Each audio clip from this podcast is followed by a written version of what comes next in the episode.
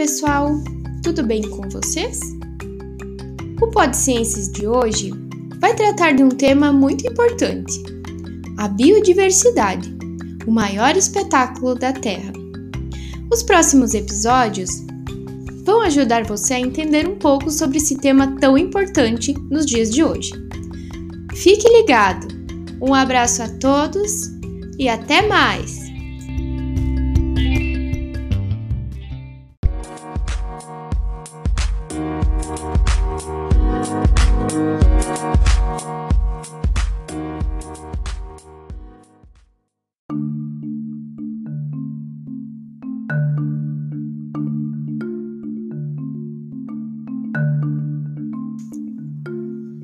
Então, pessoal, vamos começar a nossa conversa sobre biodiversidade conceituando um pouquinho do que é a biosfera. A biosfera compreende as regiões habitadas do planeta Terra, ou seja, constitui a esfera da vida ou a esfera viva do nosso planeta. A biosfera estende-se das montanhas para as planícies, inclui lagos, rios, pântanos e praias, e alcança grandes profundidades oceânicas. Forma uma camada quase contínua ao redor da Terra, interrompendo-se apenas nos desertos extremamente áridos e nas regiões permanentemente cobertas de gelo, que não apresentam condições para a sobrevivência dos organismos. Apesar de abrigar um número incalculável de seres vivos, a biosfera é relativamente fina. Sua espessura máxima não chega a 20 quilômetros, enquanto o raio da Terra tem cerca de 6 mil quilômetros. O estudo da biosfera constitui a ecologia, e os que a ele se dedicam são os ecólogos ou ecologistas.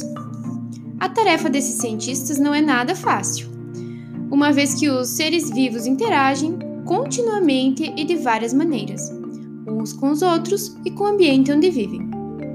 Como essas interações são complexas, é preciso considerá-las separadamente, uma de cada vez, quando se quer estudar a biosfera. À medida que os conhecimentos se acumulam, começa a se ver a camada da Terra como um todo e passa-se então a compreendê-la. Pode-se iniciar o estudo da biosfera de diversos modos. Todos eles, porém, partem de dois conhecimentos básicos sobre os seres vivos o primeiro é como conseguem as substâncias que formam seus corpos e como conseguem energia para manterem-se vivos. São dessas necessidades que surgem as relações dos seres vivos entre si e com o meio ambiente.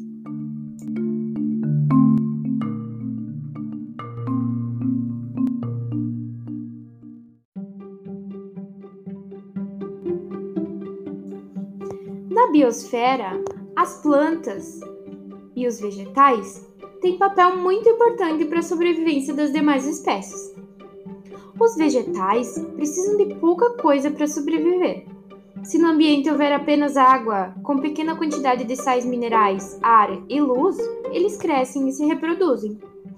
No entanto, nos vegetais, não há apenas substâncias provenientes do ambiente, há também substâncias que eles produzem, tais como açúcares, amido, proteínas e óleos. A maioria das sementes, por exemplo, contém boa quantidade de amido, proteínas e óleos. E muitos frutos são ricos em açúcares. Estas e outras substâncias também existem nas folhas, caules e raízes, embora geralmente em menor quantidade. A produção desses materiais começa com energia e matérias-primas existentes no ambiente, que os vegetais absorvem e utilizam. A energia é a energia luminosa proveniente do Sol. E as matérias-primas são água e gás carbônicos, um dos componentes do ar. Usando energia luminosa, as plantas transformam essas substâncias em duas outras, um açúcar chamado glicose e um gás, o oxigênio. Essa atividade das plantas chama-se fotossíntese, palavra que significa síntese em presença de luz. A partir da glicose sintetizada na fotossíntese, as plantas produzem uma grande diversidade de substâncias.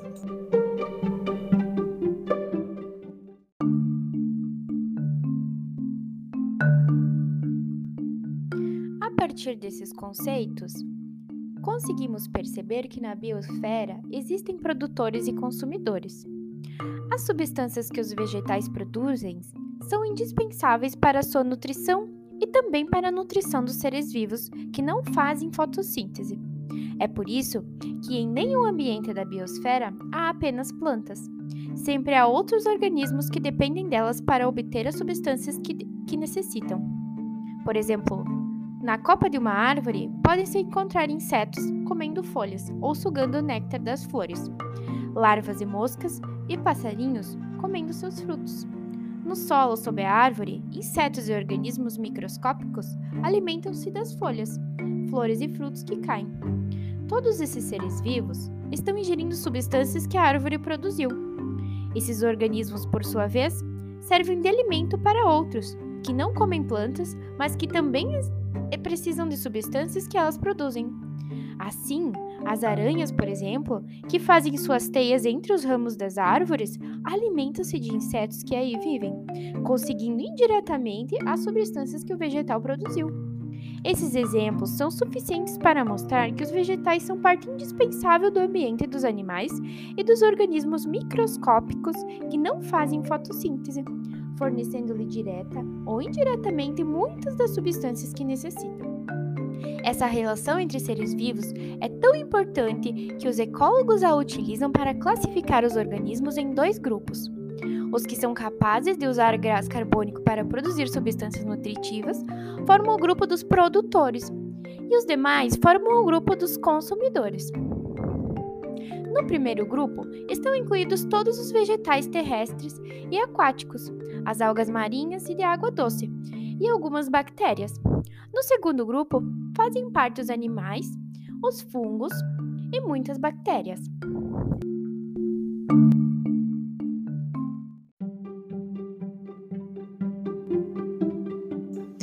Os consumidores que usam oxigênio na respiração retiram essa substância diretamente do ar, se forem organismos terrestres, ou usam oxigênio dissolvido na água, se forem organismos aquáticos o gás carbônico produzido é inútil para eles e é eliminado para o ar ou para a água.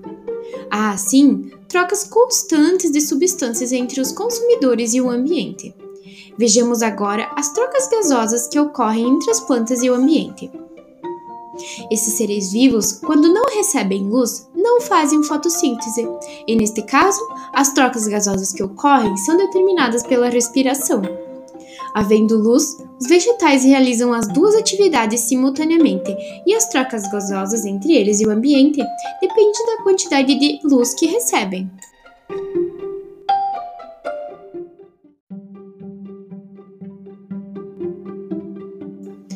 Os consumidores que usam oxigênio na respiração retiram essa substância diretamente do ar, se forem organismos terrestres, ou usam oxigênio dissolvido na água, se forem organismos aquáticos o gás carbônico produzido é inútil para eles e é eliminado para o ar ou para a água. Há, assim, trocas constantes de substâncias entre os consumidores e o ambiente. Vejamos agora as trocas gasosas que ocorrem entre as plantas e o ambiente. Esses seres vivos, quando não recebem luz, não fazem fotossíntese, e neste caso, as trocas gasosas que ocorrem são determinadas pela respiração. Havendo luz, os vegetais realizam as duas atividades simultaneamente e as trocas gozosas entre eles e o ambiente dependem da quantidade de luz que recebem.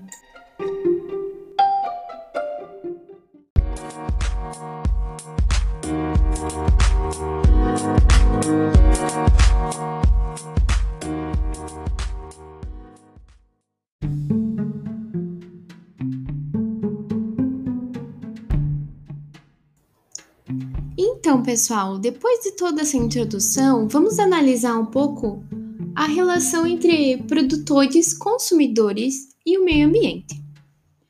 Para analisar melhor essas relações entre produtores e consumidores e entre esses organismos e o ambiente, vamos considerar como exemplo um lago, onde vivem plantas aquáticas, peixes herbívoros, peixes carnívoros e organismos microscópicos. A água do lago, com substâncias que nela existem, com a luz que recebe e com a temperatura que tem, constitui um meio físico adequado para a sobrevivência dos seus habitantes. As plantas absorvem a água e sais minerais continuamente e, quando fazem fotossíntese, absorvem o gás carbônico e eliminam o oxigênio. Os peixes ingerem água e sais minerais, absorvem oxigênio e eliminam o gás carbônico. Os microorganismos também precisam da água, sais minerais e oxigênio, desprendendo o gás carbônico produzido na respiração. As relações de cada habitante do lago com o ambiente físico afetam todos eles. A fotossíntese que as plantas realizam aumenta a quantidade de oxigênio na água, favorecendo a respiração dos peixes e dos microorganismos. Por outro lado, a respiração de todos os seres do lago contribuem para aumentar a quantidade de gás carbônico no ambiente, favorecendo as plantas. Além dessas relações, há também as relações alimentares. As plantas servem de alimento aos peixes herbívoros, e estes são alimento dos peixes carnívoros. Os microorganismos encontram alimento nos corpos dos peixes mortos, nas flores que caem, nas fezes e urina dos peixes. Analisando-as, vemos que, indireta ou diretamente, todos os consumidores do lago dependem das substâncias que os vegetais produzem na fotossíntese. Concluindo a análise dessas relações, é importante destacar o papel dos microorganismos. É graças à sua atividade que os restos dos organismos desaparecem com o tempo, em lugar de se acumularem no fundo do lago. Esse desaparecimento resulta da lenta transferência das substâncias que compõem esses restos para os microrganismos que delas se alimentam. Essa transferência, porém, nunca é completa. Grande parte dos sais minerais permanece no ambiente e pode ser reaproveitada pelos demais seres vivos, principalmente pelos vegetais. Assim, a atividade desses microrganismos contribui para manter o ambiente e os sais minerais indispensáveis para os habitantes do lago.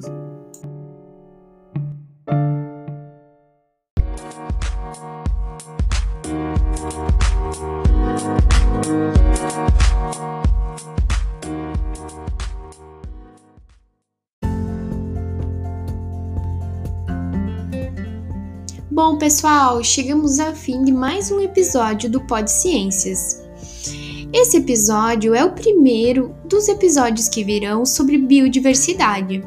Então, se inscreva no nosso canal, ative o sininho das notificações, compartilhe esse podcast com seus amigos e também espero que vocês retornem com dicas se estão gostando, se estão é, achando interessante o nosso podcast e eu vejo vocês no nosso próximo podcast. Um abraço a todos e até mais!